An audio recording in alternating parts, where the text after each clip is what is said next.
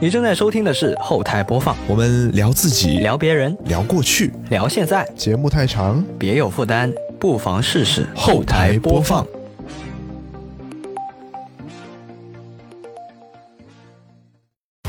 本节目在每周一的零点零一分准时更新。您可以在 Apple Podcast、QQ 音乐、网易云音乐、小宇宙、喜马拉雅、荔枝 FM 和其他泛用型播客平台收听到，全年无休哦。好，那么以下就是本期节目的内容。欢迎收听本期的后台播放，我是 Johnny。那么很熟悉啊，我们终于又一次用回了科技类的这个片头。然后这一期节目呢，其实也是因为卡明这边比较忙，那也是由我单口来跟大家讲一讲这一期的节目。那这一期节目呢，其实按照去年的这样的一个节奏啊，这个时候我们去年出了一期那个年终盘点嘛，也是我单口来说的这样一期节目。那我们就按照去年的节奏，那这一期也给大家来一个年终盘点的内容。那其实去年的年终盘点，更多的，呃，我们有讲像数码科技类多个品类的产品推荐，就是在去年一年啊，有什么有意思的产品推出，或者说，嗯，有一些什么值得购买的产品。那今天我跟大家分享的更多的是还是手机方面的内容，毕竟我相信啊，就是大家。如果更换设备的话，这个手机一定是最先要想要更换的一个设备。那么，我们先来讲讲手机吧，就是这样的一个大家每天都会用到，而且很高频的一个品类的东西。那其实我觉得现在大家很多人选择手机，选择旗舰手机，嗯，其实在性能方面也好像是电池续航啊、屏幕方面都好。这些方面，各个的国产厂商也好，包括国外的厂商也好，其实实力上并没有有很大的差距。基本上，你看，像是呃去年年底发布的一些搭载第二代骁龙八平台的这些手机，其实性能都是完全没有问题的。那你日常使用啊，都是很流畅。然后像是打一些王者荣耀一百二十帧，绝对都是满帧一条直线运行。其实唯一需要解决的一个问题就是这个原神啊，就是在手机上打原神这种相对比较高负载的场景下的表现有没有提升？其实骁龙八 Gen 二就是第二代骁龙八平台，在这方面的性能提升已经是巨大的。GPU 方面的这个表现呢，已经是超过了这个苹果的 A 十六啊。当然，就是苹果的 A 十六这个去年确实有点挤牙膏啊。然后这个性能相比 A 十五来说提升不是很大，那其实骁龙八 Gen 二在日常的使用过程中呢，嗯，这个像是能耗啊各方面，其实相比此前功耗翻车的这个骁龙八和骁龙八八八这两代处理器已经好了不少，所以其实日常使用是绝对没有问题的。配合像是安卓，其实他们在散热上的堆料其实是比较足的。那你就算是可能 H 五、H 六有更低的功耗，啊，更好的性能表现，但是苹果的那个三明治的那个主板的结构和苹果基本没有做的这个 散热，就完完全全会影响到它的性能发挥。安卓不会遇到这样的问题，就算是你夏天也好，然后屏幕有很高的亮度也好，也不会出现像苹果那样子，比如说过热降亮度啊。然后或者说是过热手机的一些应用出现问题啊等等的这种情况，所以其实今年我们去选择旗舰手机的话，骁龙八 Gen 二肯定是没有问题的。这个我觉得今年这一颗 CPU 来说，嗯呃也不能说 CPU 吧，这应该叫 SOC。就这今年这一颗 SOC 的整体表现是非常值得我们去选择的。那么接下来就是像屏幕方面，其实现在纵观一下，呃，去年年底发布的这波手机，全部已经用上了来自三星的 E 六发光材质。那么三星的这个 E 六发光材质，嗯，相比 E 五来说，它已经去掉了那个有点像作弊提升峰值亮度的那个微棱镜的结构，用上了这个就是更好的发光材料之后。其实整个峰值亮度是有提升的，基本上，呃，如果说是局部的峰值亮度，甚至能够去到一千九百尼特左右的这样的一个数据。嗯，像是小米十三系列，像是 vivo X 九零系列，这些都基本上都能够做到这样的水准。所以这个屏幕，包括它们显示的效果啊、色准、色域表现啊，都是没有问题的。所以屏幕上其实也没有过多的差异，而且 E 六的屏幕相比 E 五、E 四的发光材质材料来说，它们也相对来说会更加省电。所以今年的一众手机，你们看到就是续航变得更长的一个原因，首先是因为骁龙八 Gen 更低的功耗，还有就是这个 E 六发光材质带来更低的功耗，这个确实是有很大的帮助。而且今年其实三星 E 六材料的屏幕还新增了这个一四四零赫兹的高频 PWM 调光，就是大家以前很多人诟病啊，就是 OLED 屏幕这个频闪的问题，因为他们在这个呃低亮度或者说全亮度的情况下都有这个低频的这个 P PWM 调光，就会让眼睛会感到不适。那手机厂商。此前就已经想过办法去解决这个问题了，像是这个 DC 调光或者说类 DC 调光，去解决这个问题。但是此前真正在手机上用上这个高频调光呢，像是华为啊这些，他们就是用的是一九二零赫兹的高频 PWM 调光，是相对比较早的，让大家就真正的去关注或者说去在意屏幕是否伤眼的这件事情。那么到了这一代的三星一六发光材质，终于是用上了一四四零赫兹的高频 PWM 调光之后，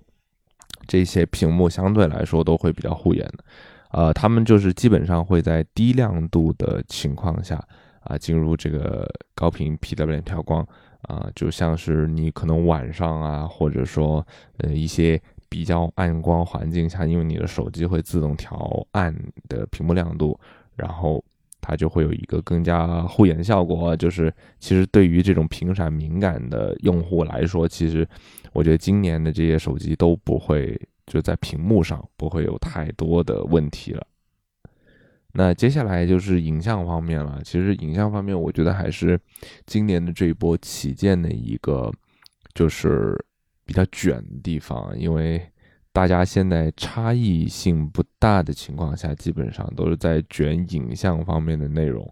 那今年年底发布的小米十三系列啊，就单独聊聊小米十三 Pro 吧。这款机器是我非常喜欢的一款机器啊。其实我当时拿到手之后用了大概一个星期左右，这款机器确实在影像上面给我留下了比较深刻的印象。它的硬件配置上，其实相比小米十二 S Ultra 来说，呃，在主摄方面其实是没有变化的，就是一英寸的传感器尺寸。那在这个英寸传感器尺寸的情况下，其实小米动了一点点的刀法，就是你在正常的椅背焦段下，它的英寸是稍微有一点点裁切的。如果你想要获得完整的英寸拍摄体验的话，你只需要把这个镜头拉到零点九那个倍率的时候，就可以完整的使用这个英寸的传感器。但其实我觉得实际上体验的差异其实并不很，并不是很大。我反而觉得小米十三 Pro 的体验会更好一些。因为它这次在这个主摄的这个基础上加入了一个虚拟的两倍镜头，有点像是九月份发布的 iPhone 十四 Pro 系列加的那个虚拟的两倍镜头一样。这次小米说的是叫做无损的两倍变焦。那它怎么实现呢？它就是去靠直接去取这个传感器中间位置的这样的一个像素，去实现五千万像素的无损变焦。那实际上成片的效果，它当然也是差不多是一千两百万的，呃，四合一的这样子的支出。那效果我觉得是不错的，而且其实最值得一说的是，小米是把这个两倍的开关独立出来，在相机的一级界面你就可以看到。小米十二 S Ultra 到现在更新的系统版本还没有将这个按键独立出来，这个是我们觉得比较可惜的。其实。我觉得很多时候主摄啊，我们使用的频率不是特别高。那可能是因为主摄它一般都是二十三、二十四毫米焦段左右。那你可能更多的要使用的是像是平时拍一下人像啊、扫扫街啊这种，一般都会使用像是五十毫米啊，甚至说更长的焦段会更加拍出来更好看一些。到遇到这种情况的时候，你就只能去开两倍去裁切或者怎么样。那两倍其实是一个非常高频的焦段，所以小米十三 Pro 将它独立出来之后的体验其实是会好不少的。嗯，接下来就是它的这个长焦的这个配置啊。其实长焦的配置，呃有一些人看觉得相比小米十二 S Ultra 是有退步的。但就我来看，我觉得十三 Pro 的这个长焦是有升级的。为什么这么说呢？虽然虽然说焦段是短了，就是从之前的五倍光学变焦变到了现在的三点二倍光学变焦，看起来这个焦段是短了，但实际上的体验是更好的。因为小米这一次在十三 Pro 上面用上了一个叫做呃这个呃滑滑动变焦啊滑动变焦的这样的一个方案。这个体验是好了很多的。在加入了这个变焦方案之后，小米十三 Pro 可以实现用长焦镜头来拍摄一些微距照片。那它也能够实现呃对焦到无限远的这样的一个体验。就像是你无论是拿长焦拍天空、拍月亮也好，拍一些近处的一些场景，都有非常不错的体验。我觉得相比呃超广角。来做这个超广角，它也可以拍摄微距，但是相比超广角来裁切做微距的体验是更加优秀的。其实长焦我觉得更加适合来拍摄微距照片，而且其实这个三点二倍的底实际的表现也是不错的。就是这个，而且小米这一次有做这个长的数码混合变焦的。体验的提升，就是它在一些，比如说我做五倍变焦、十倍变焦的这些 AI 的优化上面，其实做的也是不错的。加上这次小米十三 Pro，个人感觉相比小米十二 S 的徕卡味会更加浓厚一些，拍出来的照片更加有格调，更加有质感。所以实际上，我觉得相比就小米十二 S Ultra 相比。小米十三 Pro 是更加不如的，在这个拍摄体验上，啊，这次呢，在呃徕卡的这个相机镜头包啊，也不能叫镜头包吧，就是一个呃人像的一个嗯不同镜头的选择上面，新增了一个这个七十五毫米焦段的一个徕卡肖像模式，在这个模式之下呢，你能够拿手机去拍摄人像，但是呢。呃，小米十三 Pro 的对于人像方面的抠像其实还是差一点点的，就是小米手机一贯的人像抠像水平，确实还是会差点意思。所以，如果你真的想要拿小米十三 Pro 来拍摄人像的话，我觉得还是不太适合的啊。但是，如果你是很喜欢扫街，或者说很喜欢拍一些记录日常的照片。那小米十三 Pro 真的能够大大提升你的成片的质感，而且你真的发到朋友圈，我相信很多人都会喜欢这种，呃，这种拍摄出来的效果。我觉得它已经远远超过手机的这个手机能够拍摄出来的这种表现，就是大家可能看到，哎，你这是不是相机拍的这种感觉？那其实聊到。嗯，聊完影像啊，这接下来呢，当然就是系统方面的体验了。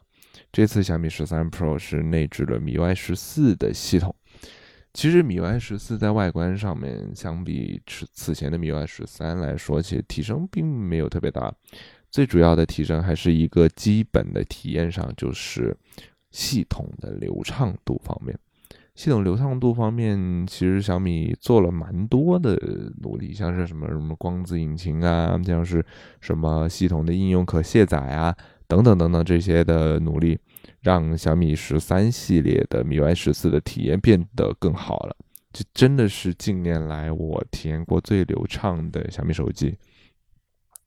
接下来就是小米米 UI 十四在小米十三系列的这个一些。算是特色吧，就是独占内容，嗯，主要还是震动马达的震动调教方面，小米十三系列像是优化了马达的震动效果，像是进入任务管理器，清除任务管理器的那个呃那些应用，包括清除通知的震动，变得更加紧凑，变得更加精致了。还有就是这个返回手势的那个震动也变得非常精致。嗯，如果你用过十三 Pro 或者说十三之后，再去用回其他搭载 MIUI 的机器，你会发现这个震动非常的松散，非常的像转子马达的那种感觉，有用过就回不来的这种体验。所以总的来说，我觉得小米十三 Pro 作为呃二零二二年发布的这样的一款影像旗舰手机来说，小米的诚意是非常足够的。而且，如果你要把它对标小米十二 S Ultra 的话，小米十三 Pro 的售价也要便宜不少，所以还是挺值得选择的这样的一款机器。嗯，就如果你挺喜欢拍照，其实如果再看看去年发布的影像旗舰的话，还有一款手机非常值得选择，就是 vivo X 九零 Pro 加这样一款机器，也是搭载骁龙八 Gen 二，然后三星的一六屏幕，这些都是相同的参数。最主要还是聊聊影像模组啊，这也是 vivo 第一次用上了 IMX 九八九，就是小米同款的那颗英寸的传感器大底。嗯，实际上的体验来说，个人觉得还是没有小米那么好的。嗯，最主要还是体验方面，就是成片方面，嗯，两家的取向不太一样。体验方面，vivo 会比小米在暗光环境下多更长时间的曝光时间。就体验，就是小米就是摁一下它就出来了，但是 vivo 还要等一下，要等它转圈什么的，它的处理时间会更长，然后你可能手要定在那里的时间也更长一些，这个体验我觉得是会差点意思。然后整体其实蔡司也好，就是你不开那个蔡司自然色彩也好，它的那个成片的。亮度是会相比小米会更高的，它想要把你的夜景拍得更亮、更清晰，这个是 vivo 整的一整个一个色彩或者说曝光风格的取向问题。嗯，但是我个人来说，如果把夜景拍得很亮，我是不喜欢的。vivo 更加缺少的是一个风格化的东西，就小米徕卡能够给它一个非常有风格化的影调的效果。但是 vivo 是做不到的，vivo 更多的都是一些平平淡淡。你你开了，无论是开不开那个自然色彩，它整体的成片表现都是非常平淡的，就给人感觉，哎呦，这个什么都没有什么色彩，然后也没有什么想要突出的重点，这个画面就是平平无奇的那这种感觉。但是。英寸大底给它夜间的照片带来的呃噪点的降低，就是纯净度的提升还是非常大的，这个是它硬件上最大的优势。那 vivo 相比小米有优势的点在哪里呢？还是在它的镜头配置上。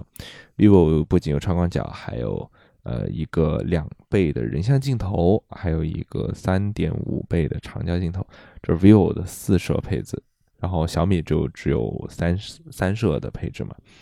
那这颗两倍的人像镜头加入进来，是说明 vivo 是想好好去做人像方面这的事情的。你打开 vivo 的人像模式，你会发现它有准备这个蔡司的人像镜头包，就里面包含了蔡司的不同的镜头的虚化效果，像是什么 Biota 呀、Cinematic 啊，然后什么那些非常经典的镜头虚化。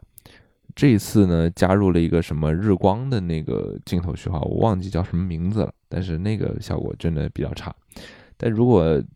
老的一些镜人像虚化来讲，就是 vivo 在人像方面做的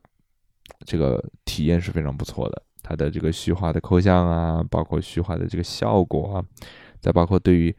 人像照片中人脸。特别是肤这个人脸亮度的提升，然后肤色的这个还原，相对来说是非常不错的。像是你在一些大逆光的场景下，vivo 的 HDR 表现是非常优秀的。但是 vivo 这个 HDR 真的是一把双刃剑啊！就是如果你在晚上开启 HDR 之后，你会发现，哎，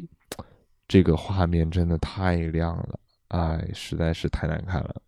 但如果如果是一些逆光的场景下，你会发现哇，我这个 HDR 真的太太暴力了，太太好看了。所以还是看场景吧，就是实际上的体验来说。然后 vivo 的这一次三点五倍的这个长焦的表现，其实是非常优秀的，它的这个变焦的成片锐度非常高。然后这次 vivo 有去重点吹它的十倍的这个数码变焦，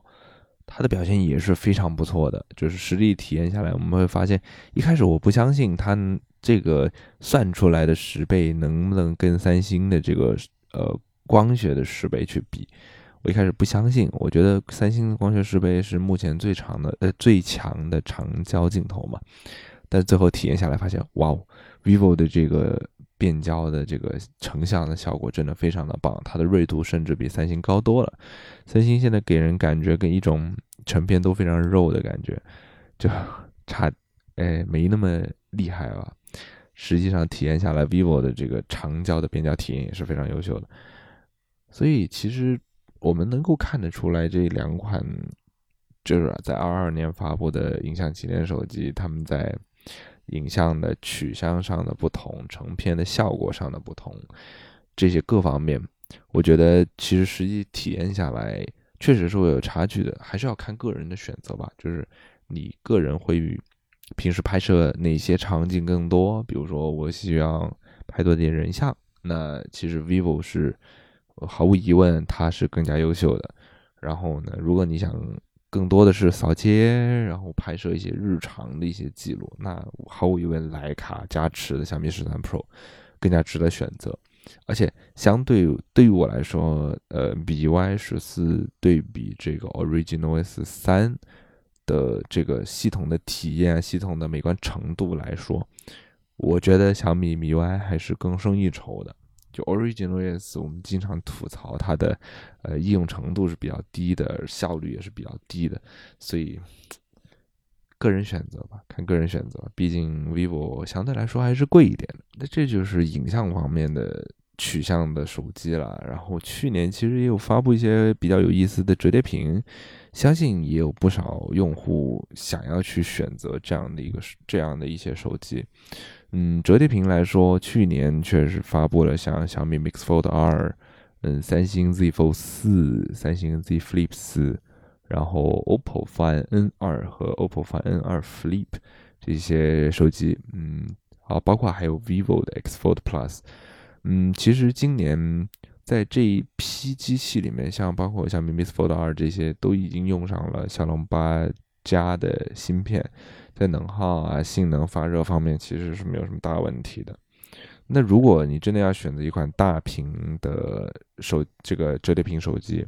那我觉得三星 Z Fold 四是会是更好的选择。毕竟它是有无线充电，而且它的重量相对小米来说也没有重很，就是重那么一两克左右。其实你握在手中的体验其实是没有差距的。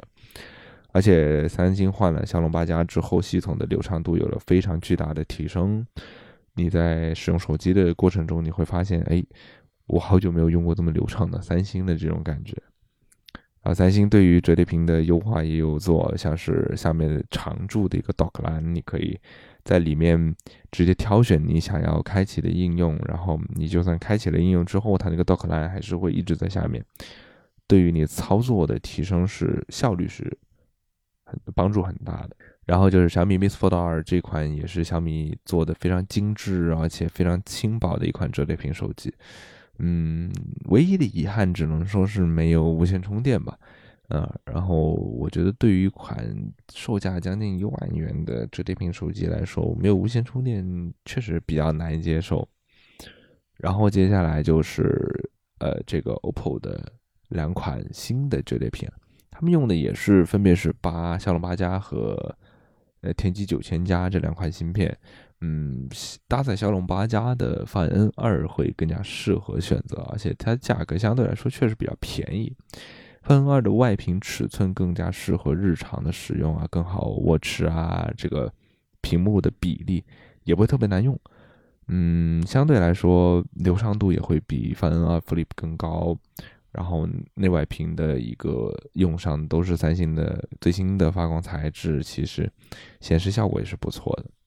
嗯，其实 OPPO 最大的问题也还是那个问题，就是没有无线充电。你这个七八千、八九千的手机没有无线充电，这个体验确实差一点。而且 OPPO 这两款机器的续航也比较相对来说比较一般。那你续航一般，你就意味着你要经常的插上电充电，然后你就没有办法像无线充电一样能够更快的实现补电。OPPO 当时宣传翻二的时候，就宣传我这个手机比呃直板机更轻，它拿出来的比较对象是 iPhone 十四 Pro Max。那 iPhone 十四 Pro Max 作为最重的直板机，呃，跟它比确实有点不讲武德。但是怎么说呢？手感确实是这个 好好好了很多，相比这个其他的折叠屏来说，这种小屏的折叠屏，我相信会有很多的用户愿意选择吧。影像方面确实也不是折叠屏要的重点，基本上的传感器都是一些类似 MX 七六六或者说差不多的一些传感器，实际上的表现我觉得。嗯，都是半斤八两吧。如果你选择折叠屏，就目前这个阶段选择折叠屏，基本上就是意味着你要放弃影像方面的表现。可能真的要寻求一个相对比较综合的体验，就要看 vivo 的 X Fold Plus 这款机器，它就换了骁龙八加的处理器，然后各方面屏幕什么影像也没有什么升级，但是它的焦段会相对比较全一些。就是基本上你的呃长焦，然后超广角，然后主摄都配置还不错，嗯，然后这款机器最大的问题当然还是它的重量，它是所有折叠屏里面最重的，也是三百多克的重量，确实握在手中就是有一种很有分量、很沉甸甸的感觉。嗯，对于我来说啊，这种死沉死沉的折叠屏确实是有点难以接受。那其实聊回折叠屏的折痕问题啊，这几款机器除了三星之外啊，除了三星的 Fold 和 Flip 之外，基本上的表现都是不错的，日常使用上没有感觉特别膈应人、特别难受的情况，所以这个倒不用太过于担心啊。那今年其他的机器，你说相对来说性价比比较出色的机器来说，嗯，我个人会更加推荐小米的 K60 系列。K 六零系列也是出厂内置了 MIUI 十四，然后有骁龙八加和骁龙八 Gen 二两款的配置。更重要的是，它加入了一个三十瓦的无线充电，这让很多就让我这个不太愿意用红米的人都愿意用一用红米。整体用下来呢，除了这个塑料的中框之外，其实都没有什么太大的毛病。这个塑料中框这次红米的处理也是做的不错的，它的。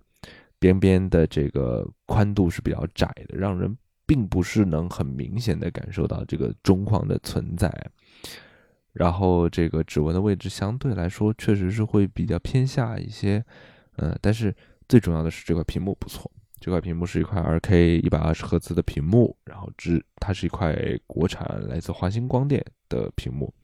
支持高频 PWM 调光，然后也有不错的峰值亮度。这个我觉得是国产崛起了，这是非常不错的一个国国货。然后其实流畅度啊、性能上面的表现，